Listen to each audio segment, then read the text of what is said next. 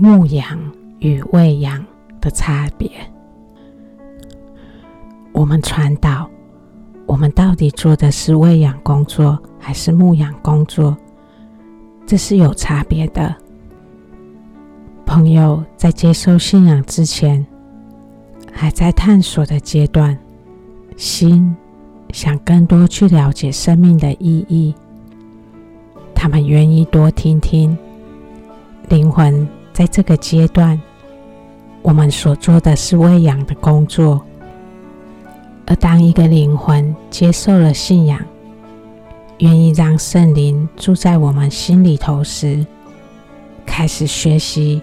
接受圣灵的指引，开始在生活中培养灵性的生活。当一个灵魂进入这样的状态时，生命就进入了牧养的状态。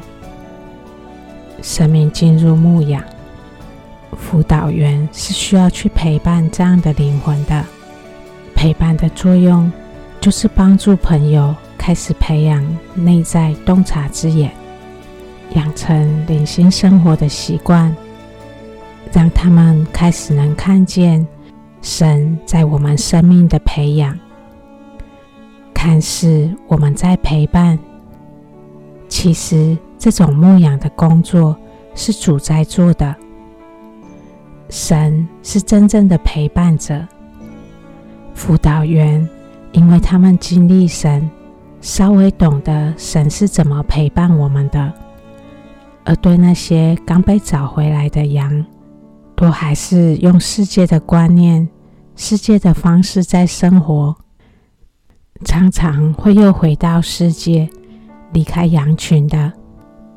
所以，辅导员陪伴这些学员的工作，就好像使羊能留在羊群，让牧者能继续牧养的工作。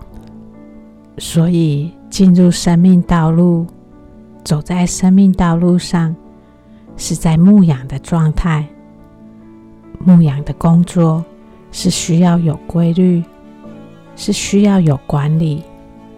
这也是我们留在社团、参加聚会、进入世界正义院的管理体系的作用。